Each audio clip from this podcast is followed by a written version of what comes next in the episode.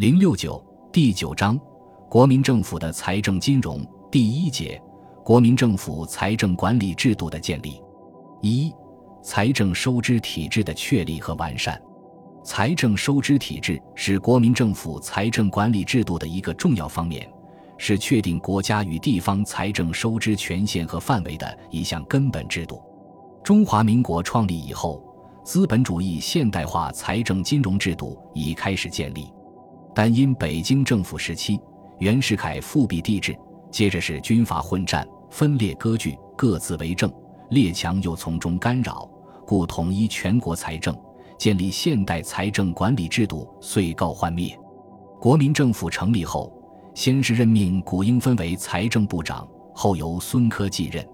蒋宋联姻后，蒋介石于1928年1月由上海回南京主持政府大计。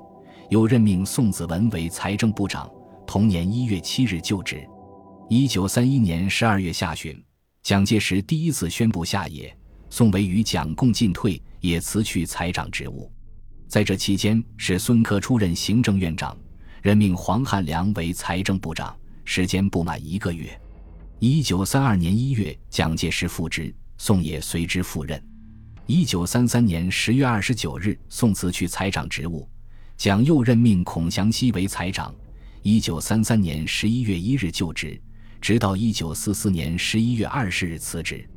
整个三十年代，国民政府的财政金融大权掌握在蒋介石的姻亲宋、孔二人的手中。宋、孔在任财长同时，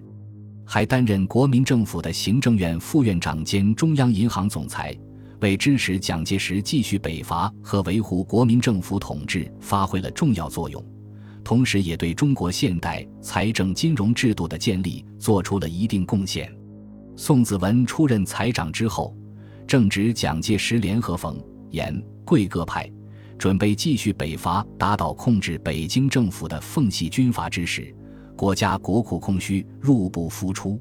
宋子文在筹款过程中遇到不少难题。使他深深认识到，全国财政不统一、现代财政管理制度不健全，是造成财政困难和经济不发展的一大原因。当1928年6月北伐军攻占天津，奉系张作霖势力退至关外，中国表面达到统一之后，宋便向国民党中央提出将各项国税一律收归部办，以谋财政统一的方案。他指出。仅查我国民政府自珠江流域进展至长江、黄河流域，对于军事、外交、财政、交通，守在维持统一；而财政为国家之命脉，有轨彻底统一，方能顺利进行。近时关于本部税收方面，常有他相机关代为主管支配，政处多门，遂生汉格，欲决算亦因之破坏，于财政前途影响匪系。你请将各项国税范围，无论直接间接，凡现为他项机关所管辖者，一律收归本部办理。该方案在国民党中央获得通过，从而使宋实施财政统一措施得以全权处理。当时，国民政府真正能够控制的只有江浙皖赣四省，其他各省的财政收入多为地方军阀把持和截留。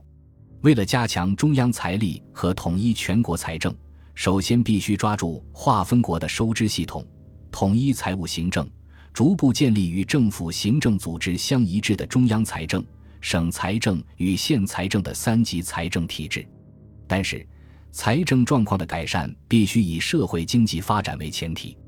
为此，宋子文决定在召开全国财政会议之前，先行召开全国经济会议。企图通过两会来确立财政体制和制定各项财政经济政策。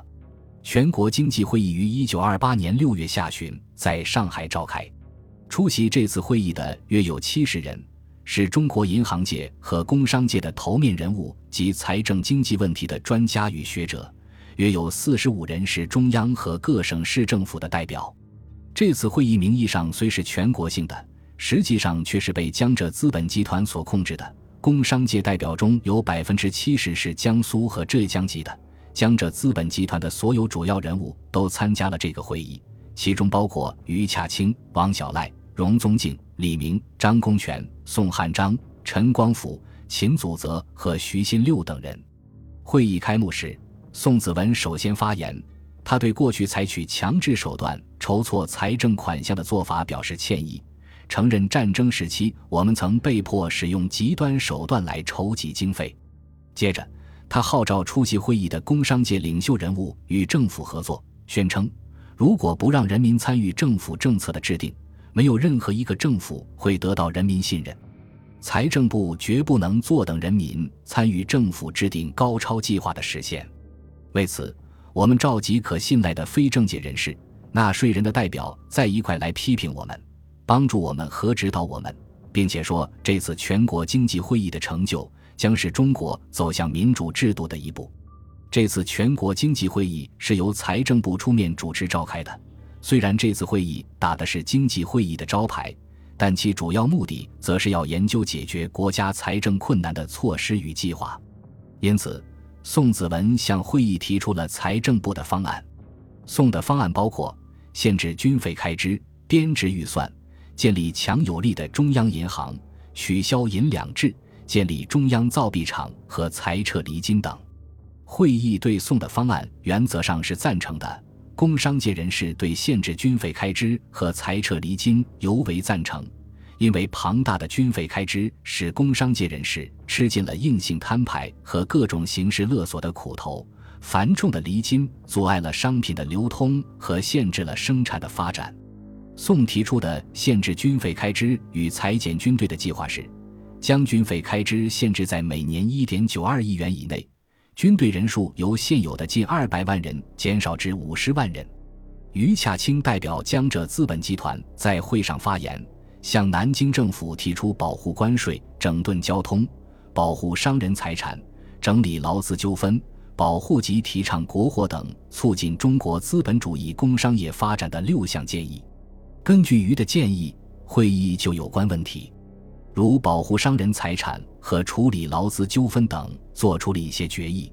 关于保护商人财产的议案规定，所有私人财产，如船舶、面粉厂、工厂、矿山等等，现在仍被政府当局所占据者，应一律立即归还；所有非法没收的财产，也同样立即归还原主。这项决议反映了江浙资本集团对南京政府侵犯他们的利益十分不满。关于处理劳资纠纷的议案规定，政府必须制定对工会组织管制的劳工法，以防止滋事之徒利用工会组织挑起事端。工会的经费必须公开，并将置于其监督之下。这也表明，南京政府是代表资产阶级意志，用国家的强制力量来镇压工人反抗，以保护资产阶级的利益。全国经济会议。只是财政部与金融工商各界磋商讨论全国财政经济计划的一次会议，它所形成的决议并不具有法律效力。会议结束时，宋子文要求各界人士要努力去把这次会议的决议变成行动。他说：“财政部一定会支持你们的，但是你们自己必须跃出财政部走得更远一些，到中央政治委员会和国民党中央执行委员会去。”只有与会的这些商界成员的坚强意志，才能创造广泛的公众舆论，来对这些机构施加影响，从而促使其核准并实施这些决议。宋子文提出的财政部的理财计划，通过全国经济会议，取得了以江浙资本集团为代表的资产阶级的支持。宋氏紧接着又于七月上旬在南京召开了全国财政会议。参加者主要是全国各省市的财政厅长及负责执行财政计划职责的国家与地方官员。宋子文召开全国经济会议，打出一个经济会议的牌子，以便于他加强与工商界的联系。而这次全国财政会议则不同，参加者都是主管财政方面的官员，他直接提出解决财政困难的方案。这个方案归结起来为两点：一为限制军费开支。二为编制全国预算。由于财政会议的参加者均曾被那毫无节制的军费开支逼得到处奔波，因而都赞成宋氏的这个方案。编制全国预算要有前提条件，这就是全国财政要统一，税出要控制，混乱的税收制度要改革，中央与地方收入应予合理划分，币制应统一，中央要有发行通货权的全国银行，否则全国财政预算既无法编成，也无法实施。所以，全国财政会议对控制税出、划分中央与地方税源、改革币制、成立中央银行等，都提出了相应的方案。全国经济会议与财政会议都是一种咨询性质的会议，他们所通过的议案都要经过国民党中央执行委员会全体会议通过后，才具有法律效力，才能交由政府有关部门执行。一九二八年八月。国民党召开二届五中全会，宋子文向全会提出了统一财政、确定预算、整理税收，并实行经济政策、财政政策，以树立财政基础而利民生建议案，并将全国经济、财政两个会议所讨论通过的计划做了说明。五中全会对这个提案所形成的决议是：财政部长宋子文关于财政之建议案，大会认为其原则甚为妥当。交国民政府查照，详细规划，妥慎实行。本大会认为有迅速设立预算委员会之必要，应交国民政府及行组织之。本集播放完毕，感谢您的收听，喜欢请订阅加关注，主页有更多精彩内容。